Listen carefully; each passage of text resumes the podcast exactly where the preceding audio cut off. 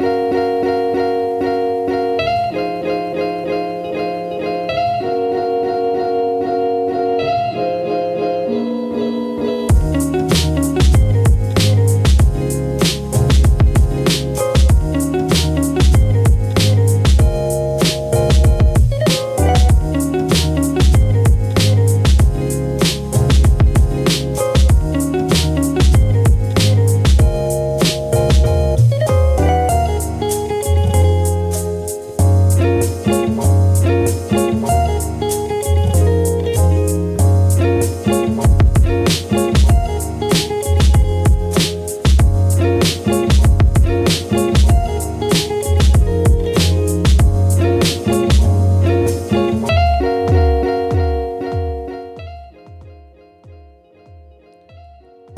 ¿cómo están? Soy Alessandro Leonardo y esto es Arras de Lona. Pasen, pónganse cómodos y sean bienvenidos como siempre a una nueva edición del podcast, episodio número 448. Estamos aquí reunidos para una ocasión especial. Es un inicio de temporada, de nueva era, se puede decir. Un reinicio, más bien, ya que estamos eh, ahora para comentar lo que fue el primer show de este año 2024 para la empresa que ahora vuelve a ser conocida como TNA, Impact Wrestling, ¿no? Como eh, era conocida en los últimos años. Ahora volviendo a sus raíces, volviendo a retomar el nombre con el que fue, eh, digamos, fundada, con el que fue famosa durante mucho tiempo, y ahora volviendo a retomar de pronto eh, sus raíces, volviendo a no sentir vergüenza del pasado que tuvo y que tal vez eh, le dio mala fama por mucho tiempo. Pero con un buen show, con una buena reputación ahora, ya que ha hecho un buen trabajo durante mucho tiempo y lo hemos venido diciendo aquí durante varios shows ya. Y para comentarlo tengo por aquí, por supuesto, a quien no, a quien no, no podía ser otro, sino Carlos Ryder. Carlos, ¿qué tal? ¿Qué tal, Alessandro? Muy bien. Muchas ganas de comentar este Hard to Kill. Volvemos a TNA. Nos va a costar quitarnos la nomenclatura de Impact Wrestling. Estas cosas sé que nos cuestan millones. Nos tiramos llamando Kevin Steen a Kevin Owens durante años.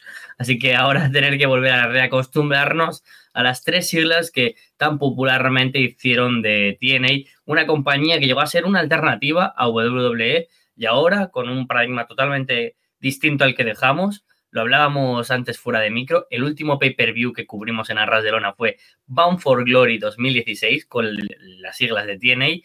Y ahora, ocho años después, regresamos con este Hard to Kill que nos trajo esa esencia de TNA en formato moderno.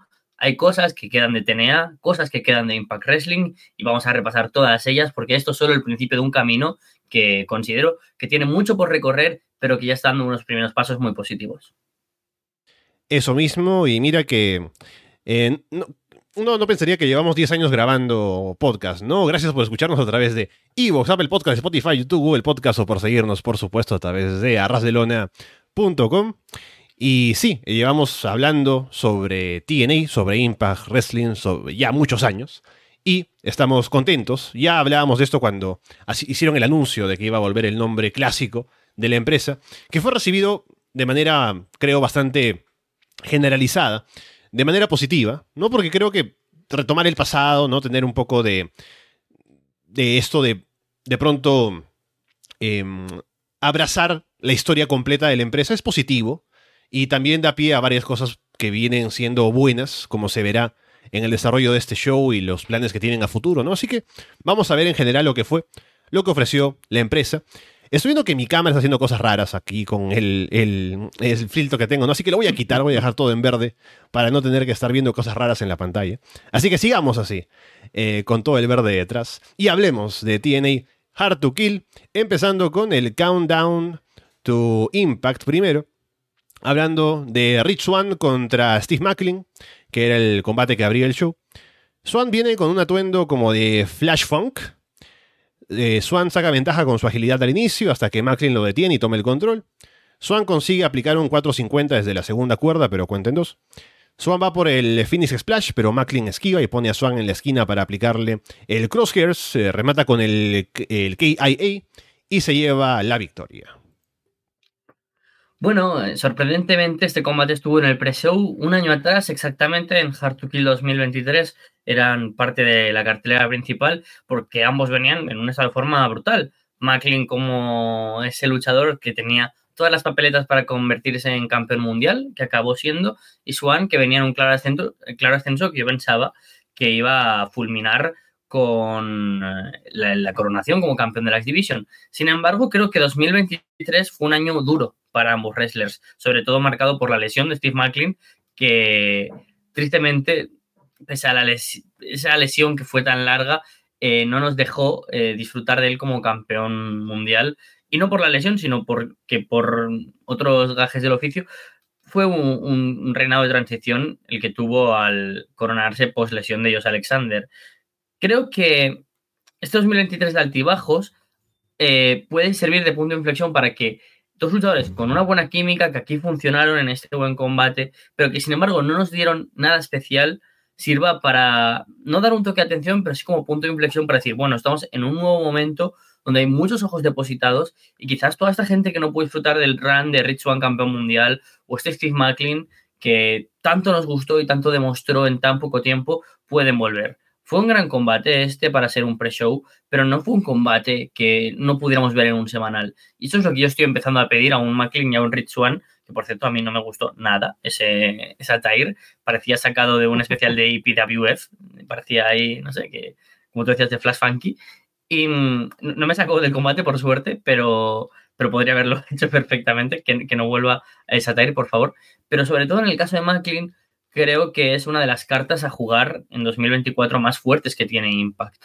Porque de la nostalgia no siempre se puede vivir. Y hay que hablar de esos grandes players que durante los últimos meses, últimos años, han servido a Impact para que también haya ganado la fuerza y notoriedad para querer tener ese regreso a TNA. Y McLean, aunque esté ahora fuera de forma, quizás con unos kilos de más, creo que tiene que seguir siendo ese luchador llamado a estar en esa escena Upper Midcard Main Event y que no se vaya dilatando el, que regrese ahí, porque ahora mismo creo que está en un momento de, transición en su personaje, sin nada que hacer para él, y me da bastante pena.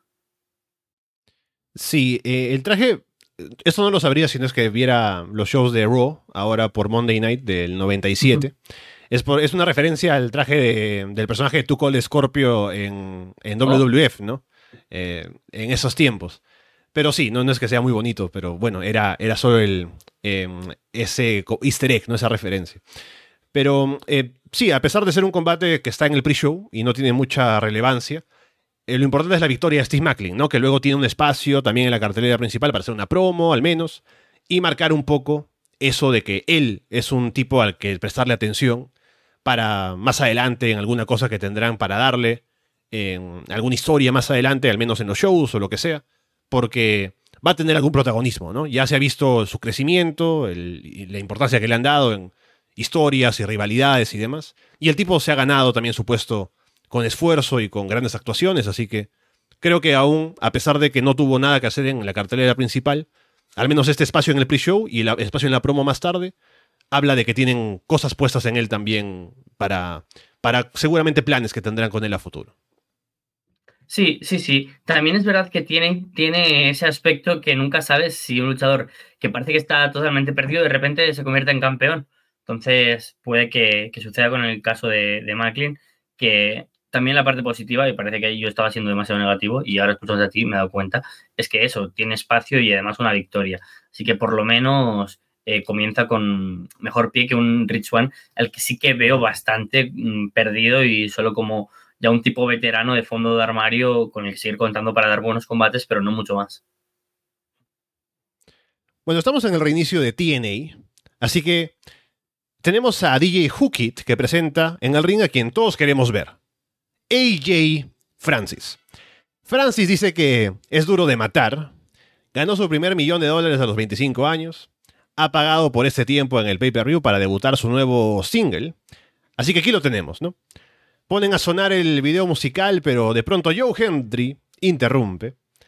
Hendry le da la bienvenida a Francis a TNA y aprecia que haya venido a compartir su video musical. A él también le apasiona hacer videos musicales y ha hecho uno especialmente para Francis, así que pide que lo pongan. Es un video que habla sobre la carrera fracasada de Francis en la NFL, su botch en SmackDown. Dice que es el campeón de Cheese It, ¿no? Que es una marca aparentemente de. de. Mm, como. ¿Cómo se le podría decir? ¿No? De snacks, ¿no? De, de, de, de queso, una cosa así. Eh, DJ Hookit ahí golpea a Henry con su laptop en la espalda. Francis luego lo embiste también y lo tumba con un choke slam. Luego le, Francis le pisa la cara, se burla de él mientras DJ Hookit le, lo graba con el teléfono. Así que parece que se arma por ahí como una rivalidad para AJ y Francis ahora frente a Joe Henry. Es que como por un lado, eh, me, ya estaba decepcionado porque lo anunciaron, eso pues como que ya me quitó de alguna manera el sentirme culpable por estar viendo eso. También me sumo puntos el hecho de que yo pensaba que iba a aparecer Bully Ray, o sea que mucho mejor que apareciera Joe Henry, la verdad, siendo sinceros. Creo que el segmento fue divertido, las cosas como son. Joe Henry eh, controla a la perfección ese modelo de personaje carismático que sabe conectar con el público a través de estos vídeos de risa que ya hizo con Moose, con Marianne Meyers, con Cardona y que se han hecho tan populares, que se han hecho virales incluso. Y creo que dentro de pasar por este aro de que tenga que estar mmm, AJ Francis, espero que sea un periodo corto y que sea siempre con el, ese apoyo de un, de un Joe Henry que creo que puede hacer incluso que sea divertido. Eso sí, no espero grandes cosas de este AJ Francis, el cual siempre ha sido más popular por sus mmm, movidas, las movidas, que por su capacidad en ring. O sea que en esta era de TNA en la que esperábamos grandes nombres y con tantas salidas potentes de WWE sonaban muchos nombres, que Jay Francis y una de las que luego comentaremos sean los fichajes, eh, pues se queda bastante corto. Bueno, al menos el segmento estuvo interesante. Y DJ Hookit, ¿no? Es un nombre que tiene algo de, fama dentro del mundo del, hip hop, ¿no? Entonces, tal vez algún tipo de, llamado a, un público que no ve wrestling o no ve TNA pueda tener eh, esa asociación, no sé, puede ser algún tipo de, de, presencia en el mainstream, ¿no? Que le convenga a la empresa. Y AJ Francis, eh, su mejor época fue con Hit Row en NXT, cuando estaba todo el grupo junto, con Swerve, ¿no? Al frente. Y um, Top Dollar, ¿no? Era un personaje que funcionaba bien dentro de ese grupo, ¿no? Con el carisma sobre todo, no tanto en el ring. Y tampoco es que sea un negado en el ring, ¿no? Tiene algo ahí, o sea, es, es un powerhouse que se mueve bien al menos. Eh, lo del botch en SmackDown obviamente parece que fue un tema de salud también, según él mismo comenta, ¿no? Pero a ver qué tal bien le puede ir, ¿no? Estando él solo, sin tener un grupo como era en el caso de Hit Row, no sé qué tanta fe le pueda tener, pero habrá que ver, ¿no? Si tiene iba a confiar en él para darle un espacio así como le han dado acá. No lo están poniendo en un main event, ¿no? Lo están poniendo ahí en un pre-show en este caso.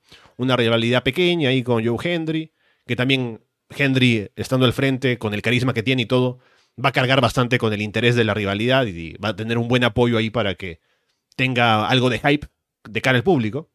Creo que es una buena posición como para que demuestre si está a la altura de poder hacer cosas, ¿no? Así que ahí va a poder demostrar si, si tiene algo más para ofrecer. Y creo que se le puede dar un poco la confianza, a ver si, si nos convence. Veremos si es que hay algo más que sacarle a ella y Francis.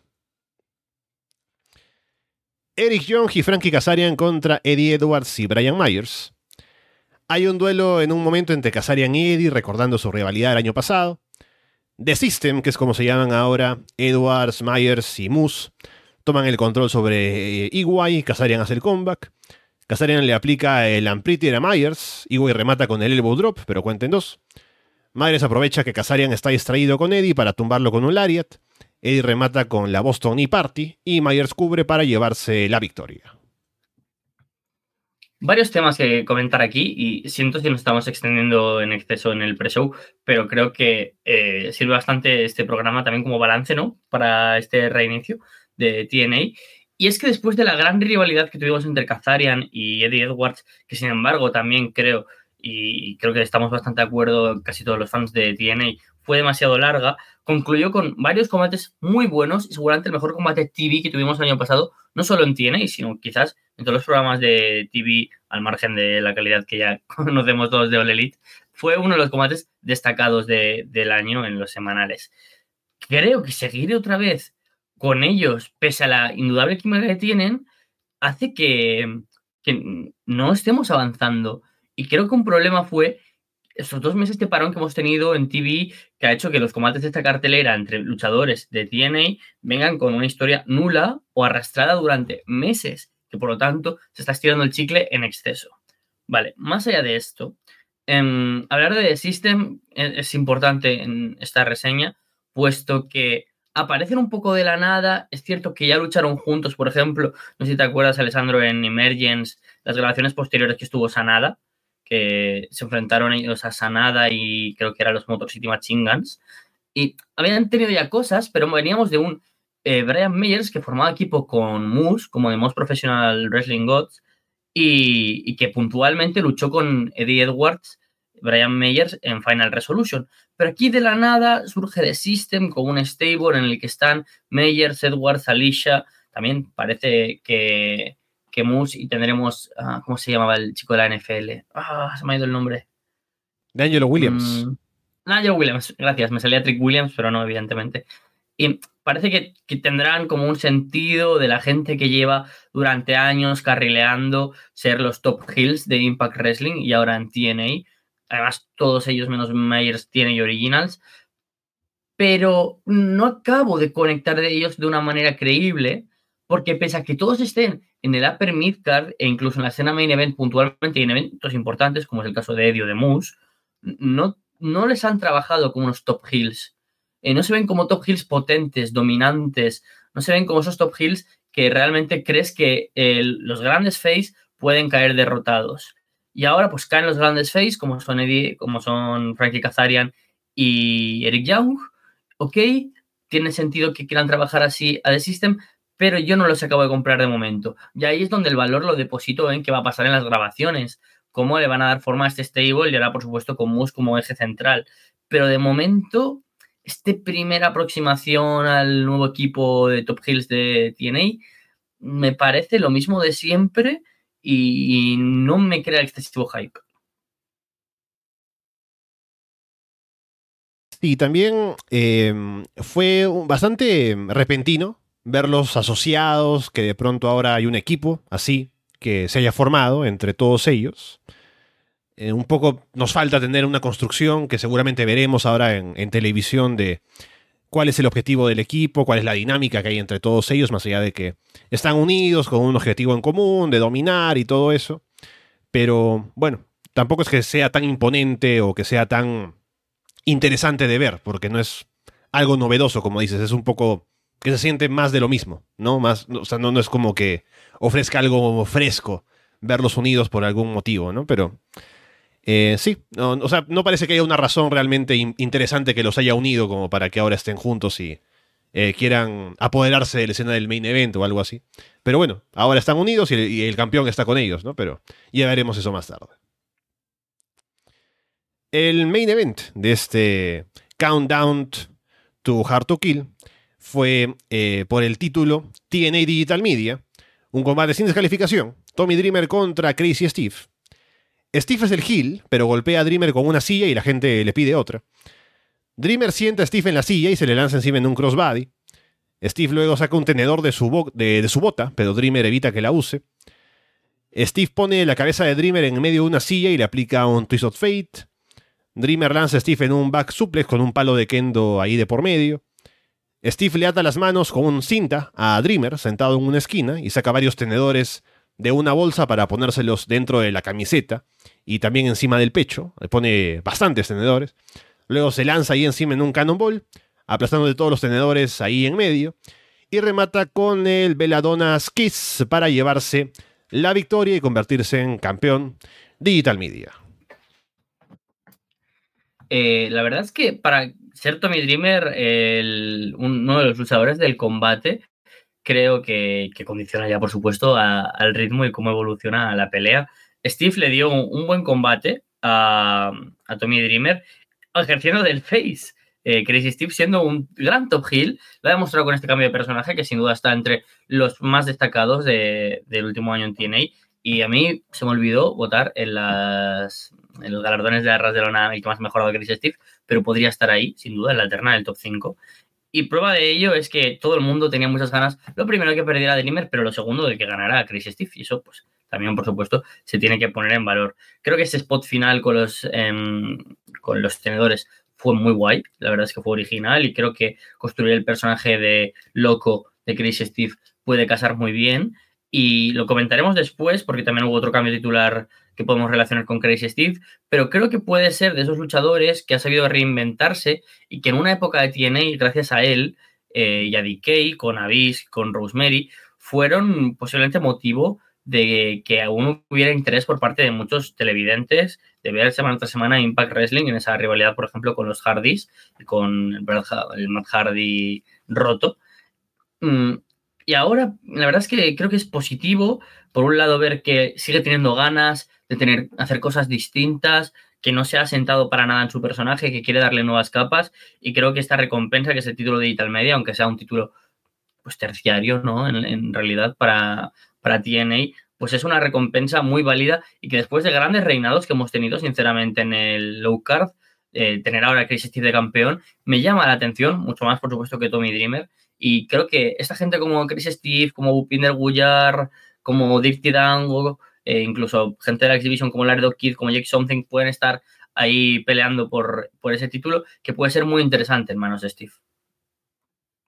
Sí, se le vio muy bien físicamente a Steve y también muy bien en el ring, muy contundente. Y el combate estuvo entretenido, el público también estuvo metido. Curiosamente, como ya lo decía yo y tú también, eh, Dreamer, a pesar de ser el babyface, había mucha gente que parecía que estaba queriendo verlo perder y ganar a Steve, y así fue. Así que también yo estaba, estaba muy contento viendo que Steve ganara al final, así que es un buen prospecto de campeón Digital Media ahora, dependiendo de lo que quieran hacer con ese título, así que veremos qué es lo siguiente para él, pero igual el título no es que tenga mucho juego y a ver qué oponentes le ponen al frente, ¿no? Pero al, menos es interesante ver que le dan el título y que esté ahí con algo de protagonismo en solitario y con un cinturón y a ver qué es lo que puede hacer. Sí, bueno, no hay que olvidar que Chris Steve tiene casi 40 años. O sea, no es un joven talento. No es ahora Leon Slater, que llegará tarde o temprano y diremos, wow, este chico merece oportunidades y un futuro. Chris Steve seguramente acaba de tocar el techo de su carrera, pero ahora a ver cuánto puede sostenerse en él, que va a ser lo interesante. A mí, por ejemplo, mira, destacaré una rivalidad interesante con Eric Young.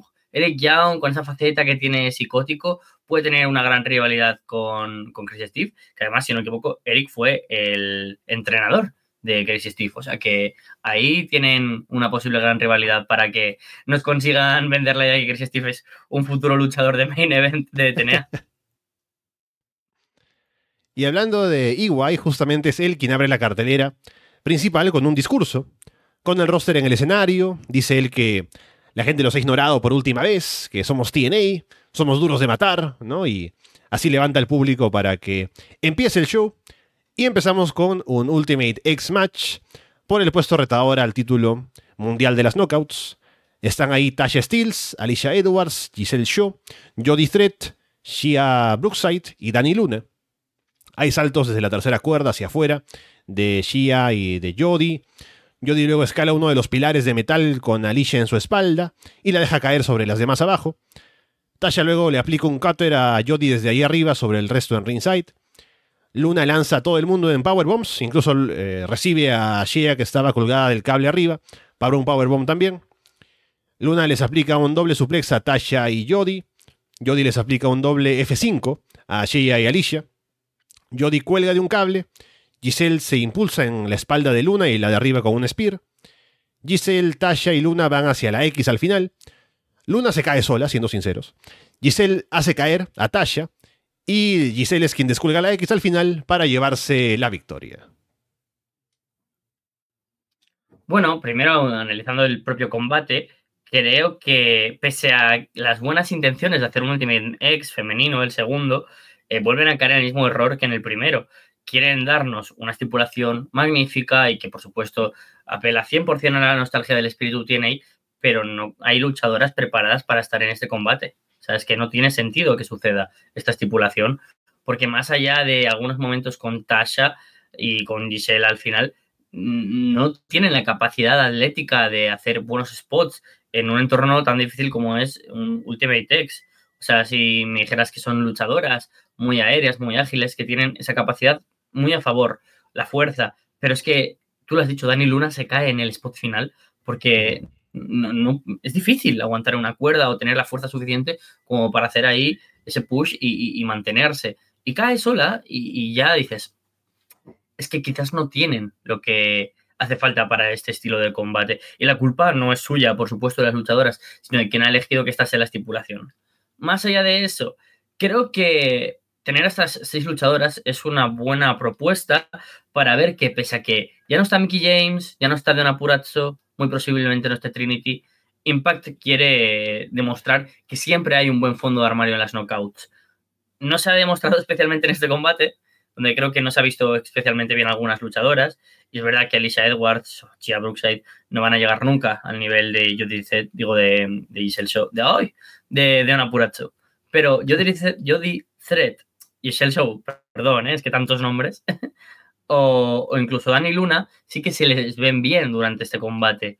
Ahora hay que trabajar en pulir, en como yo, saber definir y decir bien estos nombres que al fin y al cabo tienen que ser las estandartes de una división que se ve ciertamente vacía y que ahora creo que por las salidas también se han tomado algunas decisiones como la que comentaremos después con MK Ultra y que sin duda después de esa Jordan Grace tiene que estar detrás Giselle Show, que es la vencedora de este combate. Y yo creo que ha demostrado, y por mucho, estar preparada para estar ahí. Pero claro, no puede sostenerse todo en Giselle y en, y en Jordan. Así que veremos si Dani Luna, si Jodie Thread, si Shea Brookside, Tasha Steels o Alicia Edwards, todas ellas contratadas, tienen la capacidad de hacer que el fondo de armario del roster de las knockouts siga siendo el de una de las mejores divisiones femeninas de Estados Unidos y del mundo. Sí, lo bueno es que tiene ya ha entrenado a su público a que sepa que la división femenina es una división que hay, que respetarla, ¿no? Entonces el público, a pesar de que la acción no es tan buena en todo momento, porque hay un esfuerzo de las chicas para hacer algunos spots y hacer algunas cosas, entonces, a pesar de que no todo sale bien y que el combate no es tan grande y tan intenso en todo momento. El público está metido, está aplaudiendo las cosas. También le ayuda que es el opener, ¿no? Así que el público está como más dispuesto ahí a estar eh, entusiasmado con el combate. Están siempre respondiendo, están ahí apoyando a las chicas. Así que el público sabe que se está peleando algo que es importante, ¿no? Que es el puesto de retador al título. Eh, claramente Giselle era la candidata a ganar y era la, la ganadora más merecida la que estaba más perfilada para ser la retadora al título, así que está muy bien que haya sido la, ganadora.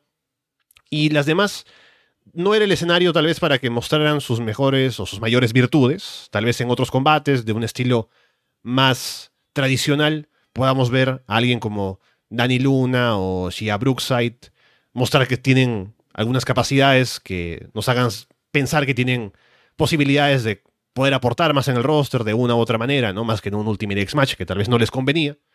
Pero sí hubo algunos, tal vez, atisbos de cosas buenas que pueden pasar en la división, ¿no? Pero sí, es un combate que es difícil de trabajarlo con gente que no tiene tanta experiencia en cosas así. Pero bueno, hay cosas que, en las que trabajar en la división y tiene y se caracteriza siempre en los últimos años y siempre en su historia, de darle el espacio a las mujeres para poder eh, hacer una división que esté siempre con con reservas, con, con un roster amplio, ¿no? Así que creo que va a haber forma de poder trabajarlo así sea con, eh, con esta rotación, ¿no? Con gente que se va, gente que va a estar llegando y así tengamos que trabajarlo de a pocos y con nombres poco conocidos. Igual Giselle Show no es que ya era un nombre establecido desde que llegó, ¿no? Se ha trabajado de a pocos y ahora está en el, en el, en el lugar en el que está, con el trabajo que se ha hecho con ella, ¿no? Así que depende siempre del talento que tienen las chicas y depende también del trabajo que se haga con cada una de ellas. Así que pienso que se va a poder, ¿no? Y será un trabajo que tome tiempo, pero se va a poder recuperar la empresa si es que se dedica eh, el tiempo y el espacio para poder hacerlo. Sí, yo creo que entre los que nos escuchan eh, sabrán que la capacidad de recuerdo de combates y presencia de luchadores en mí es nula. Pero sí que recuerdo la primera vez que vimos a Giselle Show en un especial de Impact Plus y fue en un singles match contra Madison Rain, que ya fue un golpe sobre la mesa. Fue, bueno, esta chica de repente en un singles. Y fue un gran combate. Y creo que a partir de ahí ella también adquirió confianza. Y esa es una palabra clave que ahora hace falta. Em, también le pasó a Masha Slamovich. Masha Slamovich tuvo esa gran, gran historia de imbatibilidad que al final pues no pudo cerrarse con un título mundial, pero que sin embargo la sigues teniendo como quizás en el punto actual y en esa posible marcha de Trinity como la tercera luchadora más importante del roster o la segunda incluso si la ponemos a la par que Giselle Show. Así que con Masha y con Giselle, pues lo mismo que se hizo, se tiene ahora que rehacer con Tasha Steels, la cual ya estuvo ahí, fue campeona mundial. Eh, los resultados no fueron los mejores, sinceramente, pero creo que puede volver a estar ahí. Y sobre todo, pues con la gente que acaba de llegar, Dani Luna, Judy Threat y, Shia Brookside, que como tú dices, pues será un trabajo eh, que, requerirá tiempo y esfuerzo, porque sobre todo son luchadoras sin personaje. Judy Threat, más allá de que sea una punky, o Dani Luna es la acompañante o la ballet de, de Subculture, o Chia Brookside una chica buena, creo que tienen que darle capas y storylines. Y para eso, de nuevo, el refuerzo será trabajarlo bien en televisión. PCO contra Dirtidango. Traen a PCO en una mesa unos como doctores, ¿no? Y, o unos científicos, mejor dicho. Y le pasan electricidad para reanimarlo. Dango se lanza a atacar a PCO, pero PCO no vende y saca a Dango del ring para saltarle encima en un tope con giro. PCO va por un moonsault, pero Alfa Bravo se mete para bloquearlo. Y una persona normal, ¿no? Una persona con conciencia, ¿Qué haría en esta situación? No, claro, van a bloquearme el moonsault, entonces ¿qué hago? Me caigo, ¿no? De manera segura. Pero no, PCO lo que hace es. Voy a saltar en el moonsault, pero incompleto, así que cae, de cabeza en la lona prácticamente, ¿no? Van a seguir atacando a PCO, pero Rhino aparece para ayudar.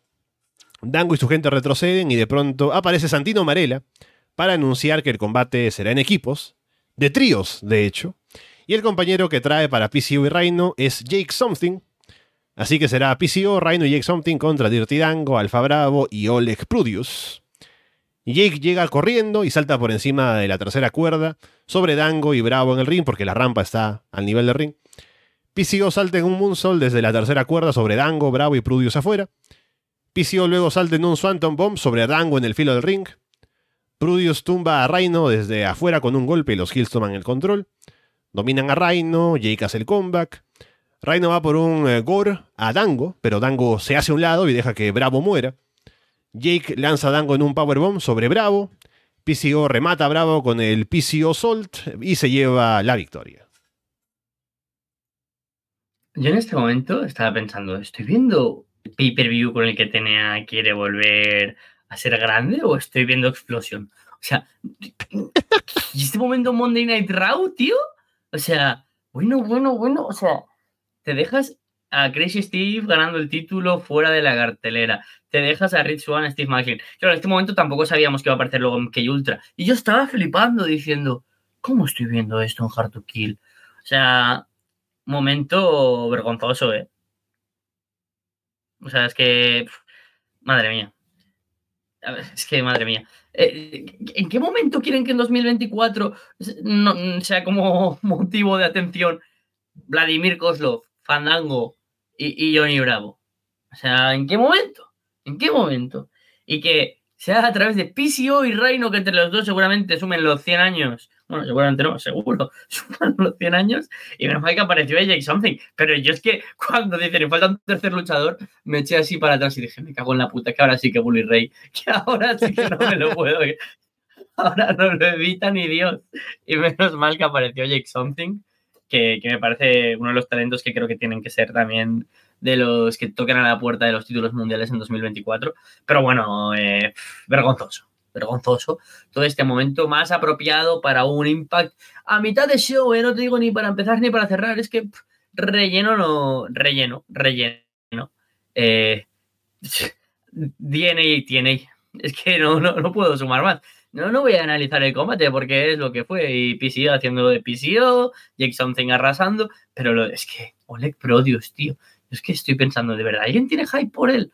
Es que más allá de ese run con el Taker y tal y cual, es Santino Marella y Vladimir Kozlov lo que la gente recuerda. Y puede ser gracioso porque está Santino y jaja, jiji.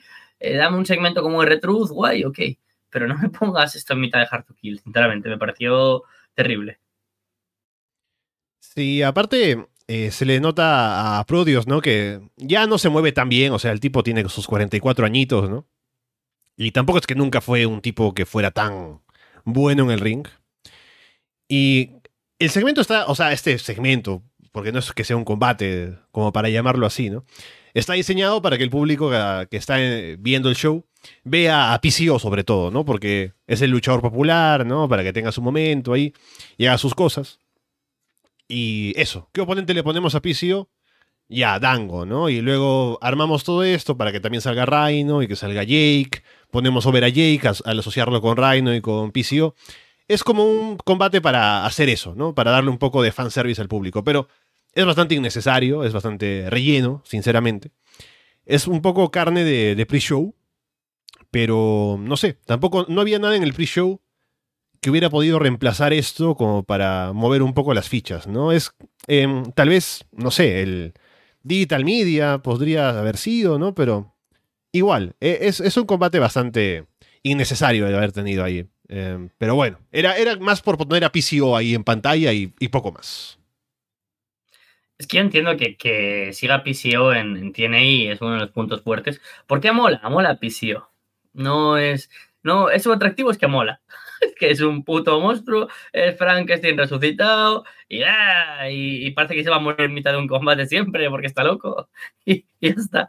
Pero, joder, entiendo que si lo que quieres es tener al público caliente y que disfruten de, de su presencia, mételo en un pre-show y así aseguras que el público esté todo el show desde el inicio activo. De aquí, pues poner perfectamente a Steve Macklin, que también es uno de los queridos, porque saben de su capacidad en ring y que tienes a dos campeones mundiales. ¿Me estás diciendo que Dirty Dango, que igual ha luchado ocho veces y ha perdido siete, es más importante para ponerlo en la cartelera? O sea, a mí es algo que, me dejó muy loco y que todavía sigo sin entender. y que no ha tenido tampoco más desarrollo, porque ahora que han estado anunciado combates para las grabaciones, bueno, tenemos algunos anunciados, ¿no? Como el Osprey contra José Alexander, la presencia de Okada, eh, se ha anunciado, por ejemplo, pues los combates de Nick Nemeth con Zachary Wentz y contra Rey Miguel. Creo que se ha anunciado hace no mucho también eh, José Alexander contra Alan Angels. Pero de PCO o Tango no nos han dicho nada. Porque ¿qué sentido tiene tenerlos? Es que, en fin, perdón, ¿eh? eh es que no aparece Bully Ray, ya lo he mencionado ya demasiado para que no aparezca y de alguna manera tenía que, soltarlo por algún lado. Sí, cuando sale PCO y sale con, todos estos científicos que lo reviven, ¿no? Creo que Tom Hanifan en comentarios dice algo así como que eh, Scott Amor dijo que PCO representa ese lado de TNA que básicamente significa como que tiene también hecho estupideces en su vida, eh, eh, en su, historia, ¿no? Para que la gente sepa que también el espíritu de TNA tiene cosas así, ¿no? Como ninjas que se recuestan a Samoa Joe y agujeros negros que se comen a Abyss, ¿no? Y no sé, cosas así, ¿no? Así que también eso es parte del espíritu de TNA que revive ahora. Título mundial de las knockouts de, parejas de TNA. MK Ultra contra DK que salen por sorpresa, que por cierto no existía Decay hasta hace poco, que han vuelto a existir ahora, que son Rosemary y Havoc nuevamente juntas. Kelly hace caer a Rosemary desde afuera y Masha aprovecha para aplicar un Foot Stomp y detenerla. MK Ultra toma el control sobre Rosemary. Kelly hace como que se acerca lentamente ahí a Rosemary por encima, pero Rosemary se levanta y ataca. Havoc hace el comeback, lanza a Masha y Kelly en un doble suplex. Masha le aplica el Snowplow a Havoc, pero cuenten uno. Havoc lanza a MK Ultra en un doble chokeslam y remata a Kelly con un Spinebuster asistido por Rosemary para llevarse la victoria. Lo del Snowplow en uno a Jessica, bueno, a Havoc, pues una cosa que, que no entenderé jamás.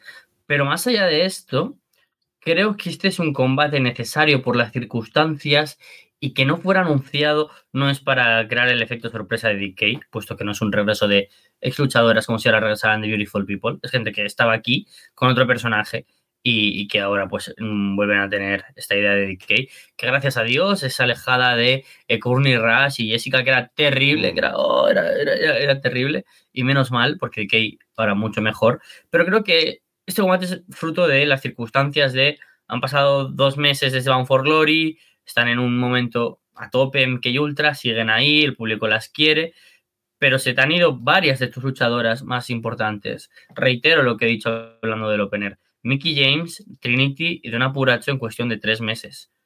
Tienes que volver a tener luchadoras potentes en la escena singles y tener a Killer Kelly y a Masa Slamovich creo que es la tecla que han querido pulsar desde TNA, que al fin y al cabo no tenían que tirar de juegos extraños, de formar alguna pareja mm, de la nada para ser campeonas de las knockouts, sino que aquí DK tenían todo el sentido del mundo que regresaran con este personaje, que ganaran y que ahora sean las que lleven el título por parejas de las knockouts. El combate en sí no estuvo mal del todo, la verdad. A mí me gustó, más allá de lo que digo, una Havok que sobrevive al Snowplow en uno.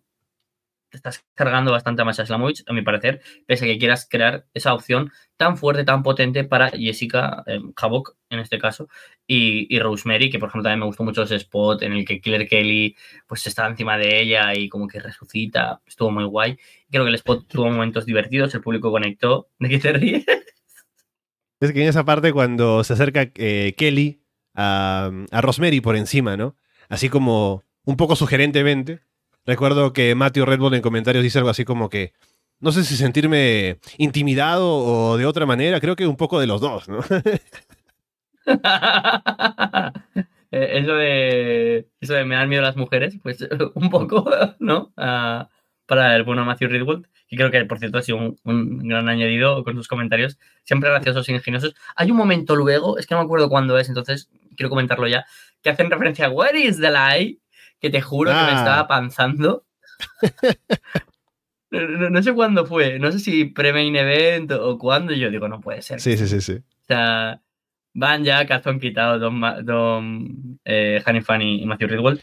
Y bueno, como decía, creo que dentro de las opciones que había, tirar de DK me parece bien y encima con la victoria de Crazy Steve, ¿por qué no reformar DK con los tres como campeones, como un stable serio, con capacidad de decir, bueno, somos campeones de títulos secundarios, pero que podemos dar buenas rivalidades, buenas historias y siendo los tres campeones ya tienen la suficiente presencia, más que de System, creo yo. Entonces, creo que es una buena decisión. Y a lo mejor incorporar incluso a alguien más al stable podría venir muy bien, pero como el propio Eric Young, eh, un regreso hipotético de Joe Doring si está mejor.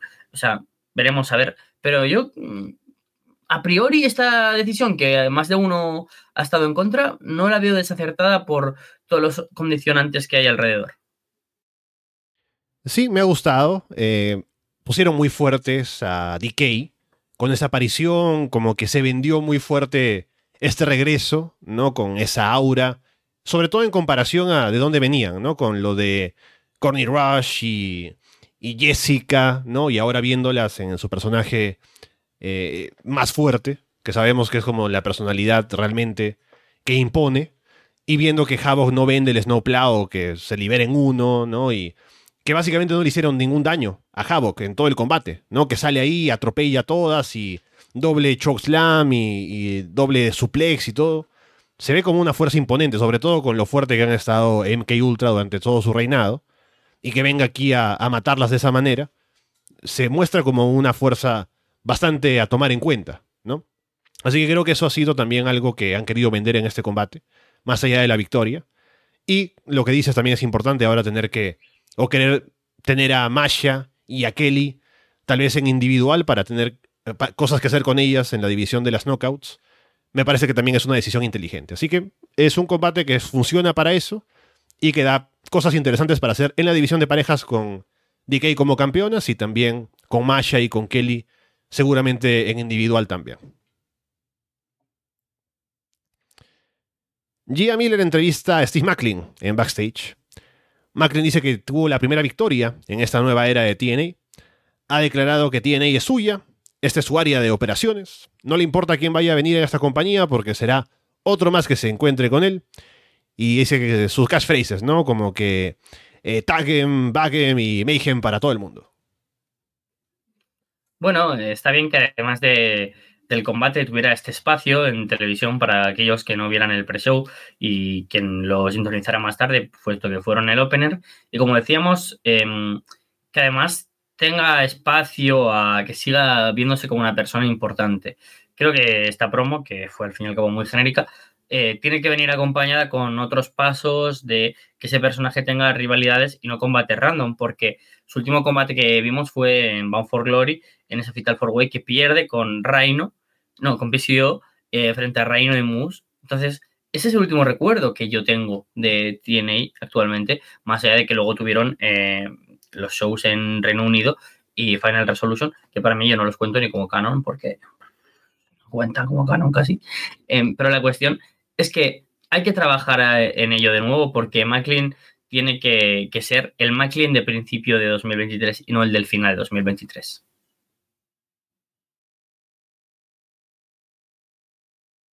Bien, luego tenemos a Scott Damore y Dorian Roldán Peña, que aparecen juntos para hablar en el escenario de la alianza entre TNA y AAA. Ponen un video en la pantalla y luego tienen un contrato que firman ahí mismo para hacer oficial esa asociación entre las empresas y dan pie al siguiente combate que es como eh, lo que mejor representa esa alianza que tienen. Es el combate por el título de la X Division de TNA. Chris Sabin contra el hijo del vikingo y Kushida. Y tienen varios spots así creativos entre los tres que son bastante interesantes. El vikingo hace un giro invertido en la esquina para atrapar a Kushida en un huracán run. Sabin hace que Kushida le enganche las piernas a Vikingo con una pierna suya mientras le aplica un abdominal stretch. Kushida luego tiene los brazos de Vikingo atrapados con una pierna y lanza a Sabin en un hammerlock suplex. Kushida luego lanza a Vikingo en un monkey flip y Vikingo le aplica un huracán rana a Sabin. Vikingo salta en un springboard 450 desde la segunda cuerda hacia la rampa sobre Sabin. Kushida busca un hoverboard lock a cada uno, a Vikingo, a Sabin y el otro siempre llega ahí a romper la llave. Sabin se impulsa de la segunda cuerda y le aplica un Springboard Canadian Destroyer a Vikingo en la rampa. Sabin lanza a Kushida en un German Suplex desde la tercera cuerda. Lo levanta para el Cradle Shock. Kushida intenta revertir en un Hoverboard Lock, pero Sabin termina igual aplicando la llave para llevarse la victoria. Gran combate, ahora sí, el primer gran combate de la cartelera. Costó que llegara, pero aún así mereció la pena y no puede ser de otra manera teniendo a Chris Sabin, Kushida e Hijo del Vikingo en la ecuación. Además, cada uno como que demostró su estilo. Por supuesto, pues el de Kushida muy marcado por el estilo japonés de los luchadores de pues, Super Junior, ¿no? Luego el estilo, por supuesto, tan de lucha libre que tiene Hijo del Vikingo. Y un Chris Sabin más que esa ex división tradicional, pero que no la más aérea, pero sí más ágil. Em, se vio súper bien, tuvimos spots muy locos y creo que, que fue muy dinámico el combate. No fue un combate de los que tú digas, vaya spot fest, cinco estrellas, no han parado, sino que creo que además se apoyó bastante una estructura que, hizo que el combate tuviera bastante fuerza y creo que fue siendo uno de los combates de la noche. Habría que aprovechar que Kushida ha sido firmado, por ejemplo, y que el hijo del vikingo, pese a sus constantes apariciones en Ring of Honor y Elite, no tiene un contrato en Estados Unidos. Y esta alianza entre AAA y, y TNA debería intentar servir para que Vikingo esté mucho en TNA. Si tú te fijas en el roster de, de AAA, que creo que este 2023 no ha tenido un año especialmente destacado, de hecho, mm, Chava, por supuesto, es aquí para mí la referencia y, cuando veo que comenta de mm, CMLL es mucho más interesante para mí ver como Rocky Romero, Máscara Dorada, un montón de luchadores en general que han tenido un gran año y en, si tú vas ahora a AAA, no me apetece especialmente contar con muchos luchadores de su roster. Y los que me apetece, quizás los atribuyo ya a All Elite, gente como Dralístico, como Commander, eh, como el propio hijo del vikingo. Más allá quizás de Abismo Negro Junior, no creo que haya, o Jack Carwill, que podría contratarse perfectamente porque es de la escena americana también,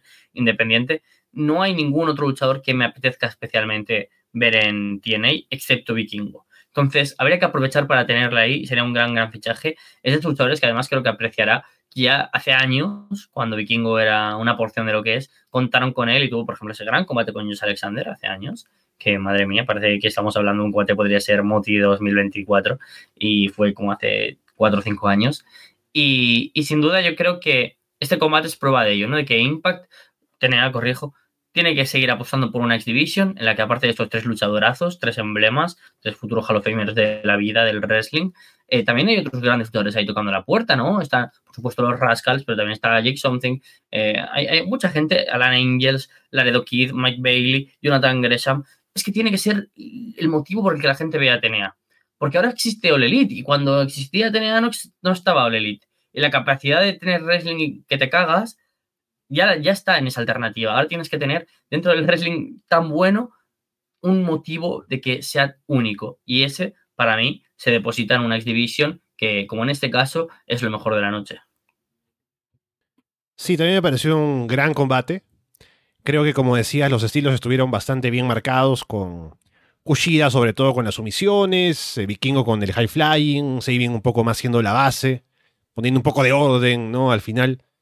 Em, y cuando vi a, Scott Damore y, y, Dorian Roldán en la rampa hablando y el contrato y todo eso, lo que me vino a la mente inmediatamente, y dije, uy, ¿qué tal si lo hacemos? Eh, una X-Cup, ¿por qué no? ¿no? Uh. Imagínate em, con TNA y aparte con Uyapan, ¿no? Traer a los, a los Super Juniors, ¿no? ¿Por qué no? Ahora que estamos un poco más con eh, esa asociación y también con Nuyapan trabajando cercanamente con, con TNA, se podría hacer, ¿no? En, en, aquel momento cuando hacían la X-Cup era un poco más desordenado también, pero ahora podría hacerse algo un poco más serio, ¿no? No sé si tendrían esa intención de hacerlo, pero podría ser. Em, pero bueno, se me pasó por la mente. Sería, sería interesante. Pero esto no lo hace AEW. AEW, alguna vez Tony Khan salió ahí con el presidente de New Japan para hacer alguna, algún anuncio, ¿no? Pero no tanto con AAA. Aquí lo ha hecho Scott Amor con AAA.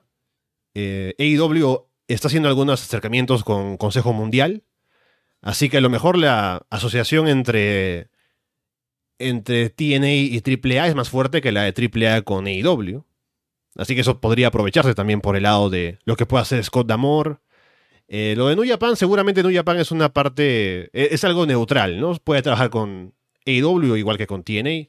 Tiene eventos conjuntos con uno y con otro, ¿no? Con Multiverse of Matches y con Forbidden Door, así que no habría problemas. Pero e, e, ese, ese problema o esa rivalidad, esa, esa guerra que hay entre AAA y Consejo Mundial siempre es un factor que me tiene pensando en si hay, un, hay, más fuerza en la alianza que tiene con una empresa o con otra, ¿no? Pero bueno, habrá que ver qué pasa con esa asociación eh, más adelante. Pero eso de que tengan la aparición en pantalla y la firma de contrato y una intención de trabajar eh, conjuntamente, eh, digamos, de manera más seria de aquí al futuro es interesante para ver qué proyectos sacan las empresas ahora, tal vez en este año o para próximos también. Sí, es muy curioso porque a mí también me deja esa curiosidad. Porque, claro, cuentas con que All Elite no deja de tener en sus shows, tanto Ring of Honor como The Elite, a Vikingo, a Dralístico, a Commander, a Gringo Loco, mucha gente que es habitual mm, en Rush, en lucha libre AAA, pero claro, en el Consejo Mundial también Rocky Romero, por supuesto, y también vimos a Místico en un movimiento clave, que a la vez son New Japan Strong, no dejas de ver a esta gente como Stephanie Baker, que es una luchadoras más importantes de Strong, pero también posiblemente actualmente la luchadora más importante del Consejo Mundial. Pero New Japan se conecta, bueno, lo que estábamos comentando, ¿no? Entonces, eh, no sé si incluso podrías abrir una puerta a que a lo mejor, quizás, eh, volvamos a tener este acercamiento entre más empresas y hacer algo conjunto y esa XCAP podría ser prueba de ello, pero de momento en lo que requiere a, TNA poder contar con el máximo luchadores posibles que, sean interesantes, sobre todo con la posibilidad de usarlos frecuentemente, para mí es primordial, porque tener aquí a Vikingo, a Okada, a Osprey o a quien sea, o a Hammerstone, puede ser un movimiento llamativo, pero necesitas que esta gente esté siempre y que sean parte de los motivos que te hagan ver semana tras semana eh, mm. Impact Wrestling, o sea, el Impact, que te hagan ver cada mes los especiales de TNA Plus y que no solo sean como los grandes motivos para ver un pay-per-view una vez cada cuatro meses. Josh Alexander contra Alex Hammerstone. Hammerstone se muestra fuerte, tumbando a Alexander de un golpe. Alexander se pone a atacar la pierna izquierda. Hammerstone lanza a Alexander en un enorme belly to belly suplex. Hammerstone salta sobre Alexander en las cuerdas, Alexander lo atrapa y lo deja caer en un slam sobre el filo del ring. Hammerstone luego domina, pero por un momento vende el daño en la rodilla. Alexander encaja el ankle lock, pero Hammerstone llega a la cuerda. Hammerstone aplica el Nightmare Pendulum, pero no puede cubrir por el dolor que aún tiene en la pierna. Hammerstone luego lanza a Alexander en un eh, Dead Valley Driver sobre el filo del ring. Hammerstone no vende un golpe de Alexander y procede a lanzarlo en un suplexes en un powerbomb. Alexander luego atrapa a Hammerstone en un German suplex, se remata con el C4 Spike y se lleva la victoria en otro muy buen combate. Sí, sí, muy buen combate. Eh, quien lo considera como el combate de la noche, lo acepto completamente, porque fue un gran, gran combate entre dos luchadores que no esperaba que tuvieran tanta química, sinceramente, teniendo en cuenta que el entorno de, el pobre Alex Hamilton no le favorecía en ring especialmente. No solo su estilo, tan cercano a los 80 y los 90 que por momentos en su carrera era una copia de Hulk Hogan y por momentos era el de Triple H, aquí le vimos una personalidad sobre el ring. Obviamente, gracias a este Josh Alexander, que empieza el combate de una manera muy técnica y acaba yendo a lo físico, porque así lo requiere su rival. Eh, me ha gustado mucho, me ha gustado cómo está esos momentos de, hard hitting, de golpeos duros, de, grandes movimientos atléticos y físicos. Eh, se ha visto muy bien. Creo que obviamente ha sido el mejor combate de la carrera de Alex Hammerstone, que había tenido algún combate interesante con Jacob Fatu, su gran rival, pero que enseguida nos ha hecho ver que un luchador que quizás podía estar sobrevalorado en un sitio puede parecer muy infravalorado en otro y que eso condiciona la carrera. Hammerstone sin duda tendría que ser una firma prioritaria para TNA. No hay muchos luchadores del perfil de Hammerstone. Eh, hay muchos Powerhouse y Powerhouse que ahora eh, hacen cosas que no se hacían hace 15 años. Hay muchísimos. Prueba como prueba de ellos Jake Something. Pero Hammerstone tiene ese olor, a ver, en el buen sentido de la palabra, a. Ese olor como fiar, ¿no? dices, es que son luchadores sacados de, otra época.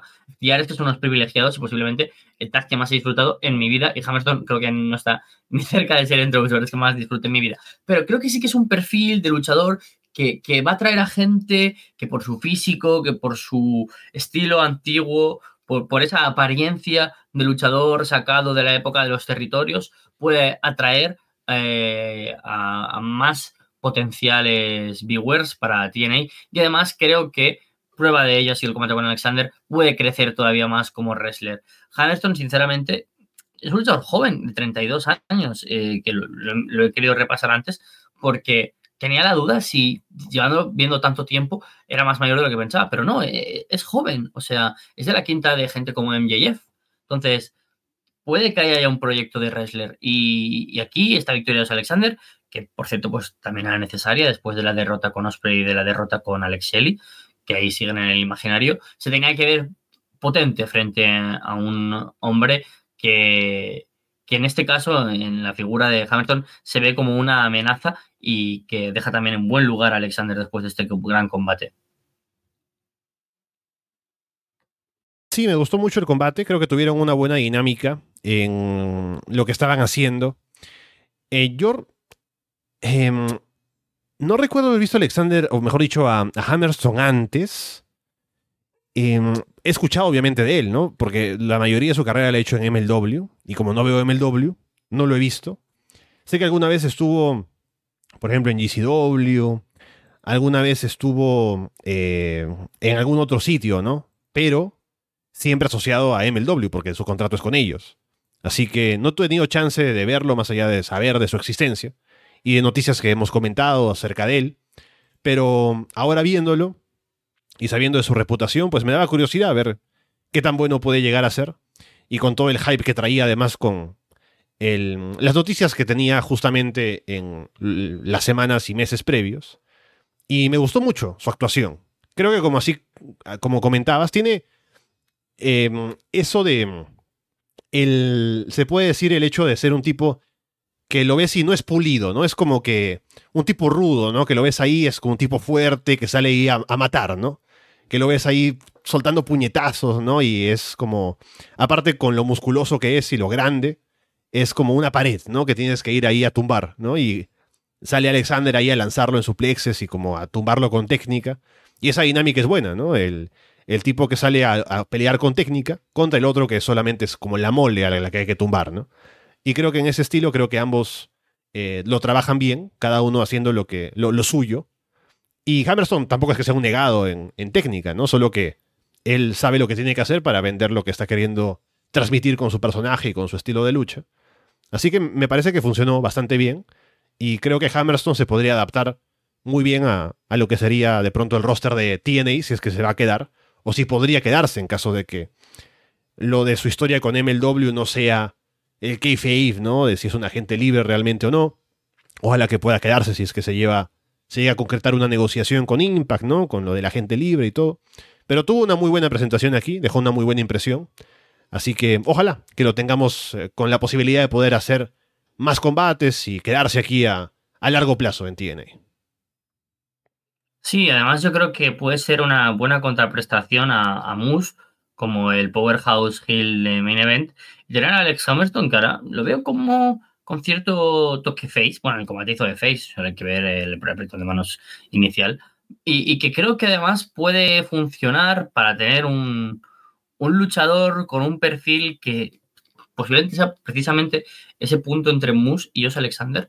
Y, que creo que ahora mismo, teniendo por un lado gente tan Alex Shelley, Chris Sabin, Kushida, eh, Mike Bailey o Josh Alexander, que por supuesto los consideramos como grandes luchadores porque lo son in ring, también tener a gente como Kazarian, Eddie Edwards, Moose o Alex Hamilton, que pueden tener otro perfil de wrestler, me interesa mucho en un show como TNA, que mmm, al fin y al cabo tiene que conseguir ser un producto de televisión que tenga como ese, esa sensación de ser algo alternativo, pero que no sea una indie más con dinero y, un programa de TV. Y aquí creo que personas como Hammerstone pueden ser muy, muy interesantes.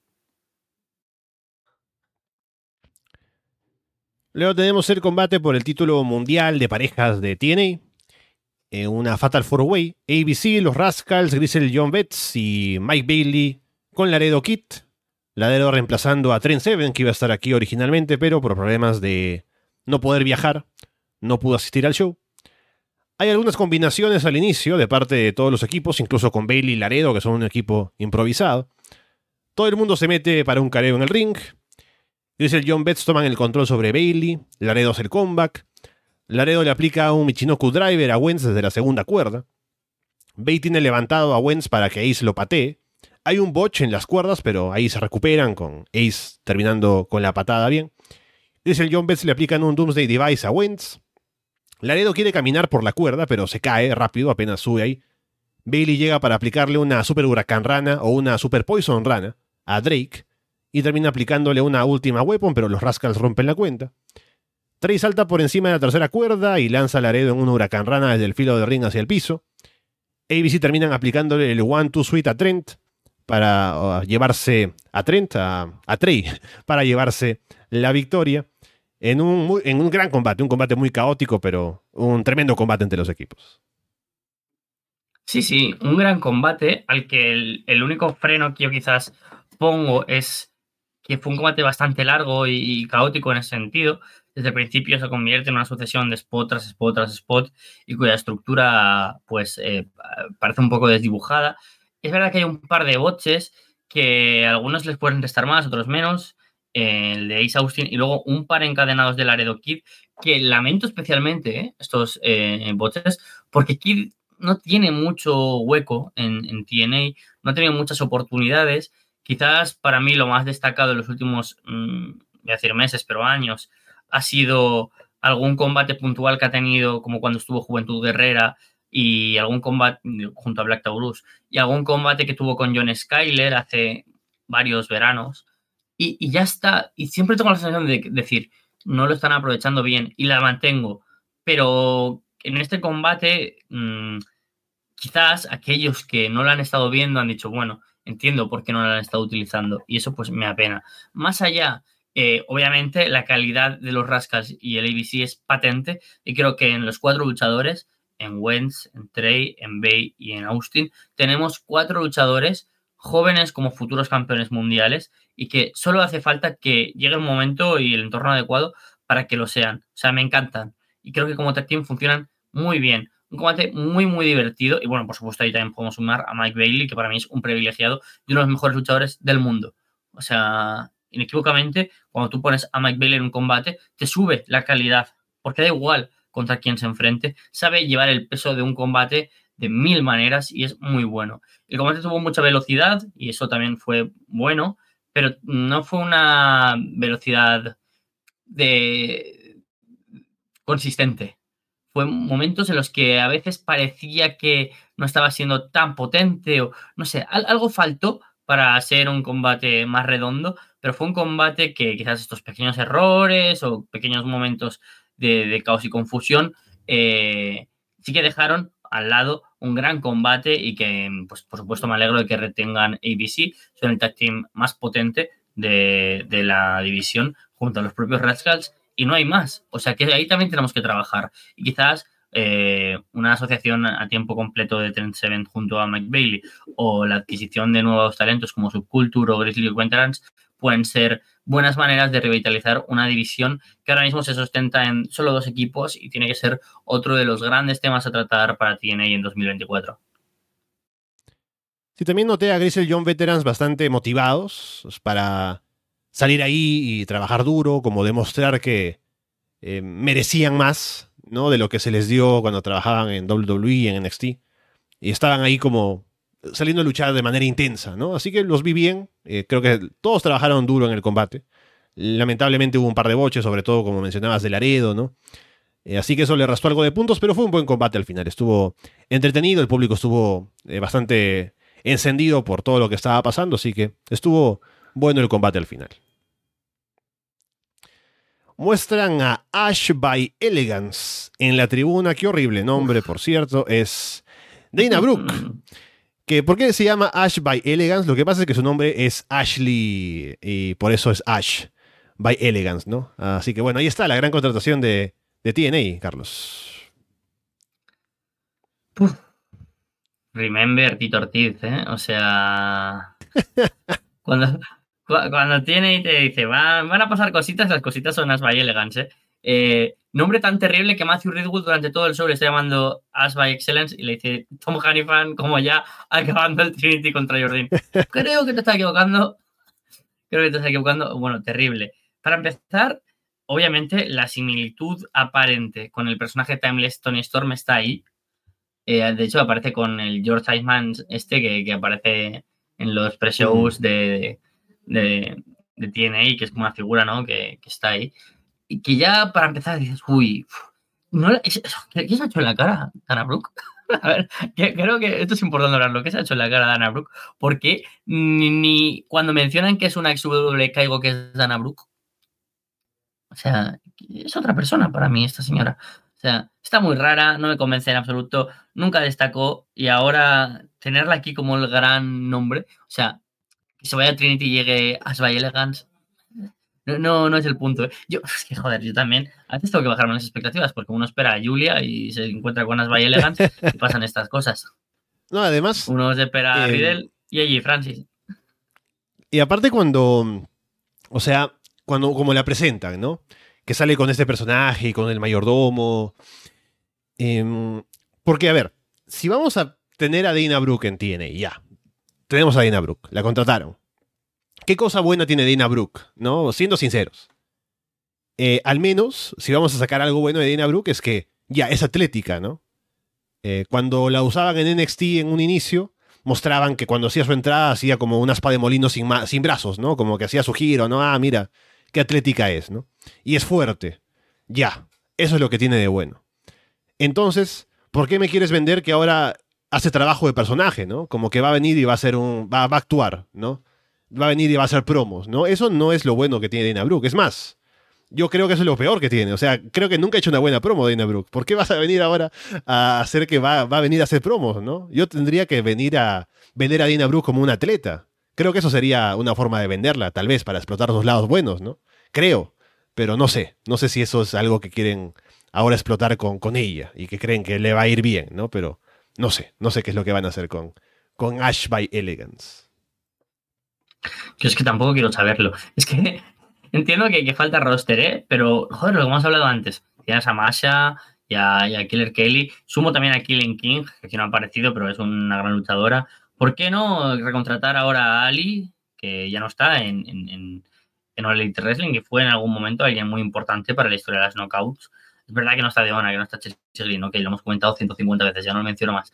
Pero, Asbay Elegance es que, uff, es que de todas las opciones, te, juro que me parece la peor. Por lo que tú dices, si tú me la vendes como una tía fuerte, atlética, como una especie de, Jordan Grace Hill. Jordan Grace siempre ha sido face. Con que me pongas una Jordan Grace que es Hill, ya, ya, ya, ya está. Para mí ya, fuegos artificiales. No me hagas esto con Dana Brooke, por favor. Bueno. ¿Y qué combate vino a ver Ash by Elegance? Pues el combate por el título mundial de las knockouts de TNA, Trinity contra Jordan Grace.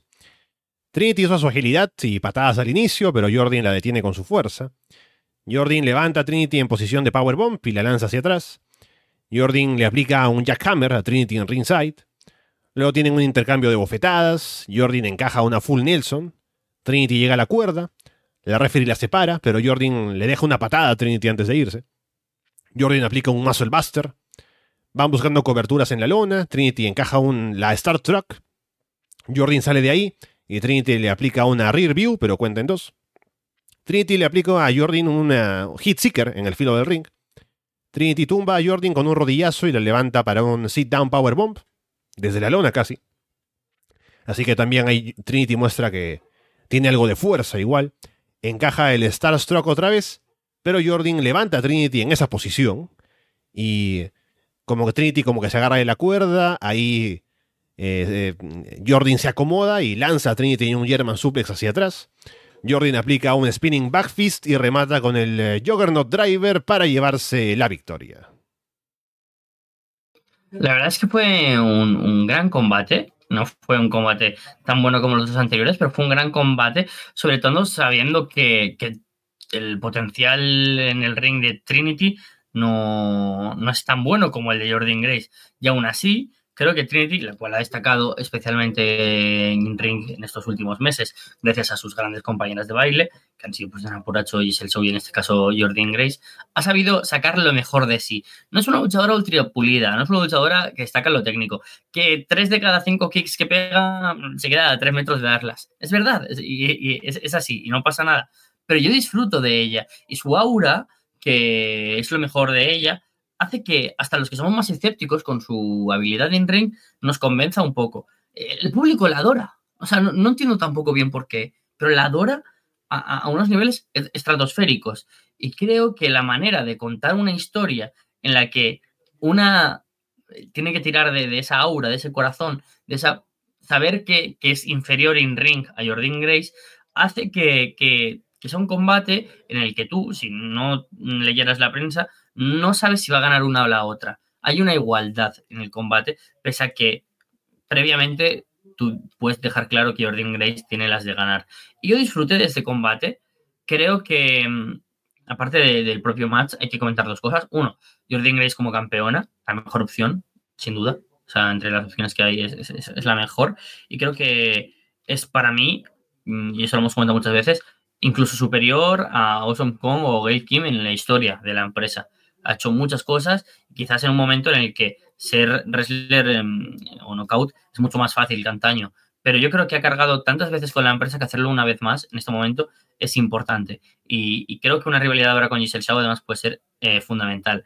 Y sobre Trinity y su posible marcha. Em, la estamos dando todos por sentado y creo que acertamos, de hecho. O sea, también lo dábamos con Don Apurazzo. Es una pena porque en este año, porque ya lleva un año casi, básicamente, Trinity desde que llegó, ha mejorado mucho en muchos aspectos. Y, yo creo que volver ahora a WWE no le va a hacer ser la figura principal de toda una división, como la ha sido en TNA. Eso le va a perjudicar. Eh, además, sabiendo que por medio tiene gente como Bailey, Becky Lynch, eh, Rhea Ripley, Bianca Belair, Charlotte. Es muy difícil destacar en un roster tan bueno. Y aquí tienes esa posibilidad.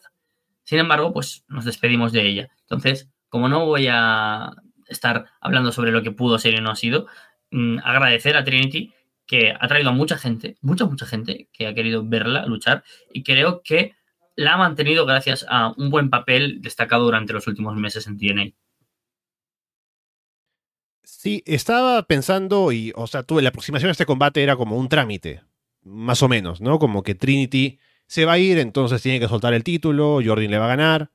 Así que al ver en la lucha estaba viendo un poco al inicio como Jordan estaba luciendo mucho mejor que ella y veía como que Trinity estaba como escalones por debajo, ¿no? Pero mientras el combate iba avanzando, vi que Trinity dejó una muy buena impresión. Creo que tuvo una muy buena actuación también en esta, en este combate, si va a ser el último en TNA, no sé, si va a tener algún otro en los shows que vienen, tal vez sí.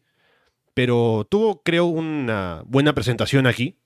Así que se ha visto que ha mejorado bastante en el tiempo que ha estado aquí en, fuera de WWE, porque toda su experiencia luchando la tuvo dentro de WWE durante el tiempo que estuvo, eh, el tiempo que tuvo como luchadora.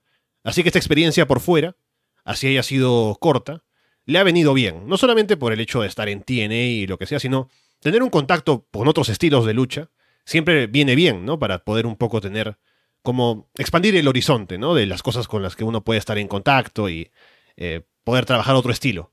Es más, pienso que el tener un combate como este, o combates en general como estos, main events o estilo main event, con el título mundial en juego, de que se sienta un combate importante, le va a venir bien para si tiene alguna oportunidad más adelante en WWE de vuelta tal vez, si tiene alguna chance de estar en un main event también, o en un combate con un título mundial en juego, de trabajar un estilo también de, combates así, ¿no? Y que sienta como...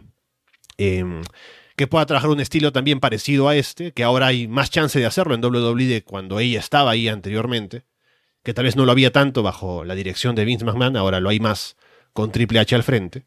Así que creo que le ha ayudado a crecer y que tal vez esa experiencia le va a dar la chance de que cuando esté otra vez ahí pueda crecer o pueda tener un espacio de estar compitiendo con las de arriba, tal vez en el roster, ¿no?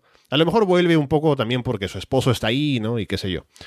Pero em, tuvo un gran aporte en, en TNA, así que bien por ella. Y bueno, Jordan como campeona me parece también una buena decisión. Así que un buen combate me parece. No, no tiene nada que envidiarle al resto de los combates de la noche. Así que un buen trabajo por parte de las dos. Con eso vamos al main event, título mundial de TNA en juego. Alex Shelley contra Moose. Moose extiende la mano al inicio. Shelley se le hace a un lado, Moose lo empuja. Y Shelley le escupe agua en la cara porque había guardado algo de agua en la boca. Shelly de inmediato se pone a trabajar el brazo izquierdo de Moose. Moose atrapa a Shelly con un gran, una gran dropkick y lo detiene. Shelly vuelve al brazo luego, pero Moose lo lanza de cara sobre una esquina. Moose le da bofetadas a Shelly como para provocarlo. Shelly responde con bofetadas también, pero Moose lo lanza a la lona con un Yuranagi. Shelly luego consigue aplicarle a Moose un Shell Shock de ringside. Shelly va buscando cosas, aprovechando el brazo lastimado de Moose. Pero Moose sale de ahí y se saca un powerbomb como si nada.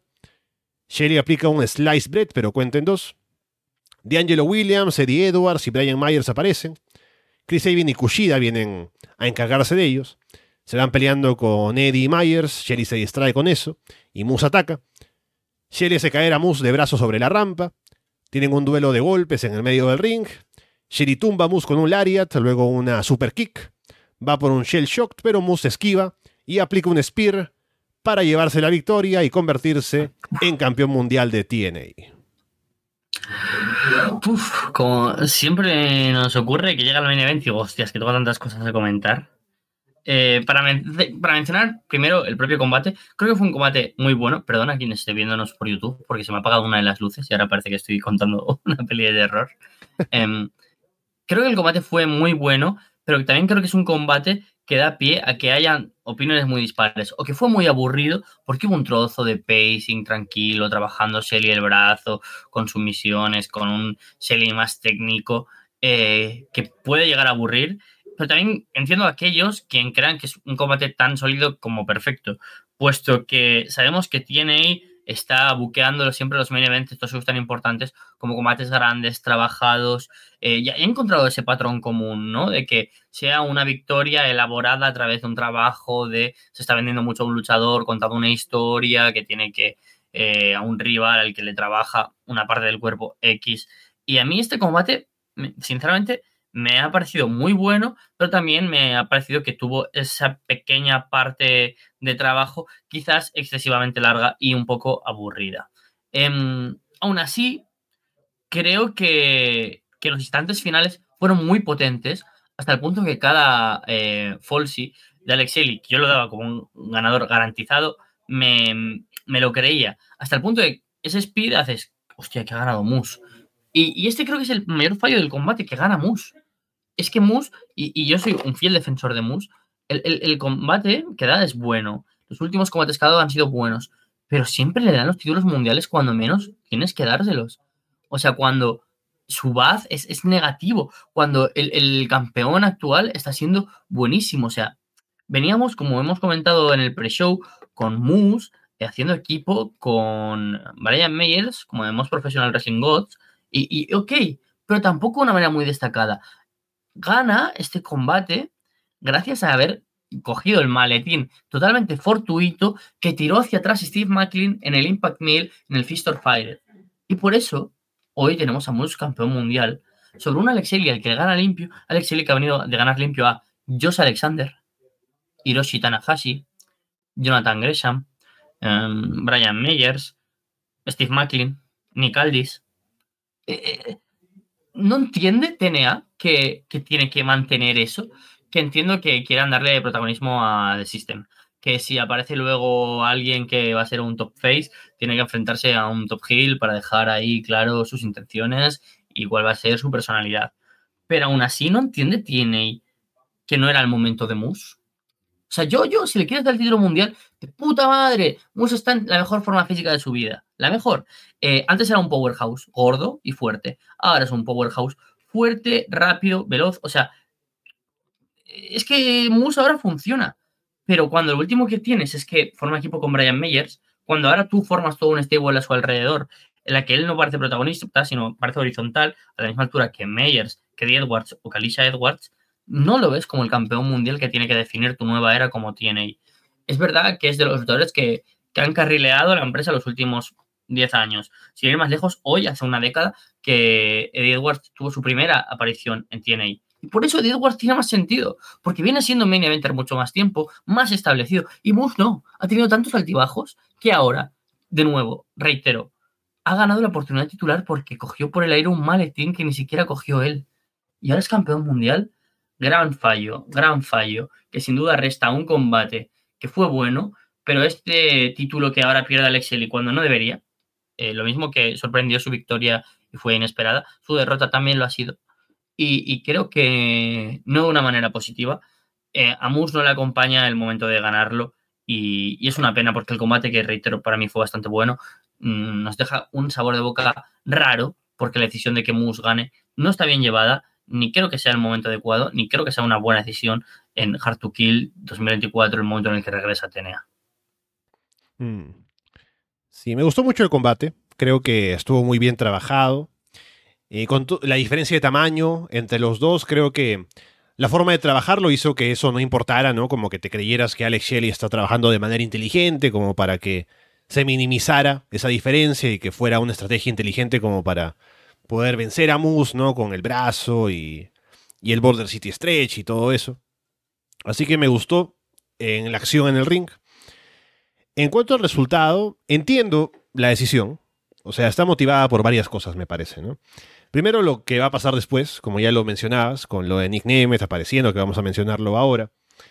Después em, está también esto de lo poético que puede ser el hecho de que fue Moose quien trajo el título de TNA, que había mencionado esto en algún show que hicimos también tú y yo, de que Moose trajo el título de TNA en algún momento y se llamaba a sí mismo el campeón de TNA en oposición al campeón de Impact y que ahora que TNA ha vuelto en realidad, que sea él el campeón de TNA en esta nueva era tiene algo de poético también, ¿no? Y posiblemente eso también hayan querido venderlo así, ahora. Y lo otro es que Moose también es como el luchador que, o sea, Moose en algún momento tenía esta posibilidad de firmar con Impact o irse a otro lado y fácilmente podría haber firmado con otra empresa, ¿no? Porque es un tipo con todo el potencial para haberse ido a donde él hubiese querido, ¿no? Seguramente lo querían en WWE o en AEW, en cualquier, en cualquier sitio, pero quiso quedarse en Impact o en TNA por lo bien que lo han tratado y por que tiene la seguridad de que lo van a utilizar bien y todo, entonces creo que al final TNA está premiando esa lealtad, ¿no? Y el que haya querido quedarse con ellos y todo, entonces creo que tienen mucha, mucho aprecio por lo que Moose eh, ha hecho por ellos también, ¿no? Por el hecho de que se haya quedado y que tengan como esa asociación de tanto tiempo con él, ¿no? Y lo hayan visto crecer en la empresa y que sigan contando con él como en el largo plazo y que sea su luchador, ¿no? Que han formado ellos y que van a seguir contando como su pieza clave, ¿no? Y ahora, después de que Shelly ha cumplido ya, según ellos me parece, su ciclo como campeón, hasta este reinicio de empresa, de pronto, de, marca quiero decir, de pronto es el momento ya de que suelte el título y ponga over a quien va a ser la cara ahora, ¿no? Eh, el reinado de Shelly duró más de lo que imaginábamos, ¿no? Tuvo un reinado bastante extenso, de doscientos y tantos días. Em, estaba yo esperando que llegara el momento que ya me metiste en la cabeza, ¿no? De la opción sí con Shelly, con, que no llegó, lamentablemente. Pero bueno, me dolió eso, pero no me, no me chocó tanto que Moose ganara. Estaba un poco ya esperándolo por lo que te comentaba, principalmente por el otro punto, ¿no? Lo de Moose y el título de TNA que alguna vez él sacó, ¿no? De, desempolvó, ¿no? Del, del, almacén, ¿de dónde lo habrá sacado, ¿no? Em, así que yo esperaba hasta que Moose ganara. Así que no me sorprendió tanto esa decisión. Em, pero sí, creo que no es una mala decisión del todo. también entiendo tu punto. Pero bueno, creo que ahora veremos a partir de lo que hagan con Mus como campeón. Lo que, lo que sí me genera dudas, más que Mus campeón tal cual, es esto del, grupo, ¿no? Con eh, The System y cómo va a funcionar eso, porque eso no, no lo entiendo tanto. Pero eh, sí, creo que Mus como la pieza principal ahora de TNA como, como marca, creo que tiene sentido. Y basta ver cómo lo van a llevar ahora. Yo Considero también que tiene todo el sentido del mundo, pero creo que en un momento, y sobre todo por lo que dices de la nostalgia, del recuerdo, de tiene como el campeonato que sacó de nuevo. De hecho, yo pensaba que la entrada, eh, cuando estaba tan a oscuras y demás, iba a aparecer con el título de TNA el antiguo, mm. iba como a pelear como los dos títulos de TNA. Em, lo entiendo, pero en un reinicio de marca tan importante, no puedes vivir de la nostalgia y del recuerdo, ni del subtexto ni de la interlinealidad. No, no, tienes que vivir del futuro.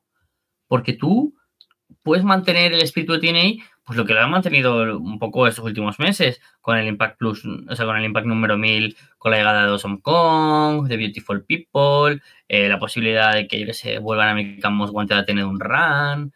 Siempre se fantasea con la idea de E Styles, obviamente imposible, pero siempre está ahí.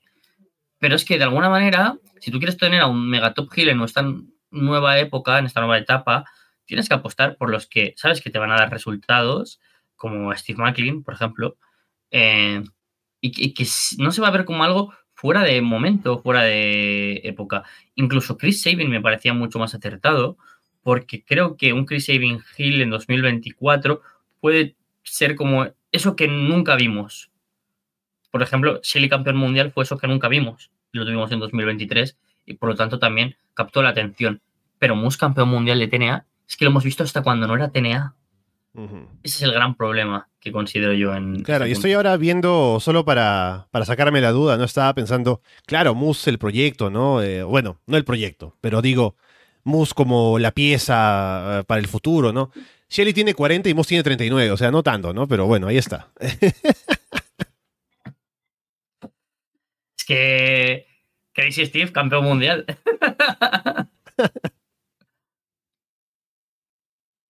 y bueno, ya de una vez hablemos de lo que pasa también en el post-match, porque está celebrando Moose ahí con, con The System y todo, pero de pronto se corta la celebración y aparece el nombre de Nick Nemeth en la pantalla. Nemeth aparece en el ring para ponerse en la cara de Moose.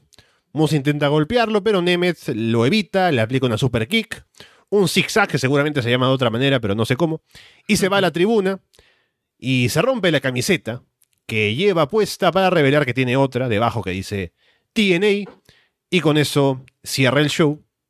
Así que ahí está, Nick Nemeth es ahora parte de TNA y con eso cerramos Hard to Kill. Y debo decir que es una muy buena imagen para cerrar porque, o sea, estamos en esta nueva era, ¿no? De, TNA con, con este show. Y solo tener a Nick Nemeth, que es un tipo con el que se está, o, del que se está hablando mucho, ¿no? Porque se fue de WWE y se está pensando que si va a estar en New Japan, que si va a estar en AEW y demás, y que aparezca en este show, diciéndote que va a estar en esta empresa. Y no solamente eso, sino que el tipo tiene la camiseta y el logo y está así como mostrándolo, ¿no? Y diciendo, no, esta es mi, esta es mi empresa, ¿no? Yo voy a estar acá. Y la, y la tiene en el pecho, ¿no? Y la muestra orgullosamente. Es como que eh, pone alto el nombre de la empresa, ¿no? Eso es una imagen que es bastante... Eh, como que seguramente Scott Damore está como ahí diciéndole a la gente en backstage, ahí está, ahí está muchachos, vamos a servir las copas porque salió bonito el final del show, ¿no? Sí, sí, y, con razón. Es que lo mismo que los fans de TNA siempre pensamos, hey, Styles, no volverá ya, ya, ya toca, que vuelva a su casa. Creo que una de las cosas que por alguna razón está en nuestro imaginario era, ¿y Dolph Ziggler? ¿Y si Dolph Ziggler viera a TNA? Aquí le daríamos la oportunidad. Aquí sería el campeón mundial que no le dejaron ser. Aquí, ¡puf! El mejor del mundo. Y llega igual 15 años tarde, pero llega, llega. Entonces, eh, no hay problema por ello. Eh, es un, un, gran final, muy bonito, sobre todo a todo lo que tú has dicho, Sumo, que sea entre el público, es muy importante, es, estoy escuchándoos a vosotros y soy parte de vosotros. Esto es un movimiento común, eh, es algo en el que tenemos que estar juntos y me gusta. Ha anunciado ya que Nick Nemeth se enfrentará esta semana, si no me equivoco, ya tendremos la primera aparición y en las próximas semanas no sé si será parte de seguirá existiendo Monday Night Mondays, esto que no, Monday Night Mondays no, sí, subnormal. Eh, Main Event Mondays. ¿Te imaginas? Noche de los lunes, lunes. Em, no sé si eso se seguirá haciendo con los combates grabados que no son emitidos y sí que los puedes ver en el TNA Plus. Pero bueno, se anuncia ya combates contra Wenchi y contra Trey. Top. O sea, es que Nick Nemeth puede ser el top babyface, el top heel, luchador para revitalizar la exhibición, para estar en el título mundial, el título por parejas, que sea lo que quiera. Es perfecto. Y como tú dices, su presencia en New Japan ya es evidente con esa rivalidad que va a tener contra David Finlay, una de las piezas clave. Entonces no podía ser menos en TNA. Este creo que sí que es uno de los grandes fichajes de la historia de TNA. Pena que no sea en exclusividad, he de decir. Pena que sepamos ya que va a luchar contra Cardona, por ejemplo, en febrero en Los Ángeles, en su ciudad natal. Pena que tenemos ya algunos combates ya en nuestro imaginario como ese de David Finlay. Pero, sin embargo, creo que en un momento en el que tanta gente comparte roster, que sin ir más lejos gente como Brian Danielson o como John Moxley pueden aparecer un año fácilmente en cuatro o cinco empresas, eh, no tener un luchador en exclusividad no es un problema para TNA. Y tener a Ziggler suma mucho, suma un vestuario que ha tenido pérdidas potentes y que tener contrataciones de este nivel, pues son sinceramente eh, la, solución que tenían que tener a, esa falta a lo mejor de grandes nombres que de nuevo, como cuando llegó Kurt Angle, cuando llegó Christian, cuando llegó Booker T, tuvieron en esa época TNA. Y ahora Ziggler puede ser, ojalá, el primero de muchos. Sí, creo que fue una gran forma de cerrar el show. Creo que mm, es como eh, lo que decía, ¿no? Para este show que tiene esta mm, intención de ser este inicio de la nueva era para la empresa, cerrar con un nombre tan grande que si bien está ya con... O sea, no voy a decir que está en decadencia, ¿no? Porque aún se mantiene en buen estado físico, está en una buena etapa de su carrera todavía. Em, y es un hombre también del que se ha hablado mucho. Y los fans tienen esta idea de él de que siempre fue alguien desaprovechado, que podría haber hecho más. Que salga en esta empresa con toda esta intención de, de hacer más cosas, ¿no? De ponerla en todo lo alto, ¿no? De que siente que se le va a dar la oportunidad. Me parece que es una buena declaración de intenciones por parte de la empresa, por parte de él también y además es una buena forma de llamar la atención, ¿no? Creo que más allá de todo lo que se haga en el show, de que haya buenos combates y de que haya cambios titulares y demás, hasta la persona menos interesada en TNA va a ver en las noticias de que apareció Ziggler y va a decir, ah, mira, salió Ziggler, ¿no? Hasta las, las páginas web o los foros de internet, ¿no? Las páginas de Facebook que no publican nada que no sea WWE van a poner, ah, mira, Ziggler salió en TNA, qué sé yo y ya hay un interés, al menos, hay una mención a TNA porque salió. Nick Nemeth salió Dob Ziggler, ¿no? Así que eso es un punto a favor de, de TNA. Así que me parece que todo es positivo con ese cierre y veremos cómo se aprovecha eso, porque yo alguna vez he contado esto, pero yo empecé a ver TNA a partir de que Kurangel llegó en 2006. Así que eh, cosas así, de que alguien, un nombre grande aparezca en una empresa, es una forma de llamar fans. Y eso es algo que históricamente es así. Entonces, a ver si de esa manera también llegan más ojos a partir de ahora la empresa de Scott Damore. Sí, sí. Tú con Kurt Angle, eh, mucha gente ahora con Trinity, que comentábamos anteriormente, y creo que con Ziggler también. Eh, estas personas que vieron alguna vez TNA y lo dejaron a medias, a lo mejor se pueden reenganchar por tanto el regreso de la icónica escenografía y diseño de producción que no hemos comentado, pero que fue magnífica y me gusta mucho esta nueva imagen de TNA y la línea gráfica y todo en general. Pero además con Dolph Ziggler creo que, puede sumar la atención. Por supuesto, eh, no hay que quitar la atención de Josh Alexander, de Mike Bailey, de los Rascals, del ABC, porque son la gente que ha hecho que sigamos viéndolo, los que no hemos dejado ni un episodio pendiente por ver. Que este reinicio venga de la mano de que todo lo que funciona en Impact siga patente en TNA y, sea mejor todo lo que ya teníamos, además de la incorporación de cosas nuevas. Yo confío mucho, creo que fue un gran final. Fue un pay-per-view que podría haber sido mejor, para que negarlo, que detalles como el momento, momento de Dirty Dango, etcétera, eh, Asby Elegance como intentando vendernos que es un gran fichaje, o, o un desdibujado opener con el Ultimate X femenino, restan puntos y creo que tenía, tenía una gran, gran, gran oportunidad de hacer un show redondo, lo sabe hacer, lo ha hecho. Eh, a veces me jode porque lo hace en un Under y no te lo sabe hacer en un Bound for Glory o en un Hard to Kill. Em, pero aún así creo que el sabor de boca es positivo y que deja eh, ganas de ver qué es lo que sucede en estas grabaciones, que contaremos con Osprey, que contaremos con Okada, que contaremos con Nick Nemeth y con todos los grandes nombres de, la empresa. Bueno, Carlos, entonces vamos cerrando el show por el día de hoy. Yo no voy a decir nada acerca de si voy a ver o no Impact. Yo voy a demostrar más bien la próxima vez que hablemos si he visto el show o no. Vale pero está interesante, así que eh, es que llama a verlo. Eh, ¿Qué voy a decir? Estuvo bueno el show, así que vamos a ver la nueva época, la nueva era ahora de TNA, luego de este inicio con Hard to Kill, y veremos cuándo nos volvemos a encontrar ahora con lo siguiente que vayan a presentar en algún evento grande con el que nos encontremos. Así que veremos cómo le va ahora a la empresa con todo lo que está presentando a partir de este Hard to Kill, Carlos. Bueno, ya se han anunciado próximos grandes eventos como No Surrender, como Sacrifice, con eh, esos pósters ya con los principales luchadores de, la empresa. Así que sabemos por lo menos que se mantiene la estructura que tenía Impact Wrestling de cuatro pay-per-views grandes y shows que a priori van a ir a Impact Plus, que yo, pues depende del hype que tú tengas, pues podemos aquí reseñar. Pero bueno, por lo menos ya la idea de que se llamen Tiene y Sacrifice y Tiene y No Surrender ya deja por lo menos esa sensación calentita de que hemos vuelto a Atenea. Bien, con eh, todo eso dicho, por ahora los dejamos de parte Carlos Ryder y Alessandro Leonardo. Muchas gracias y esperamos verlos pronto.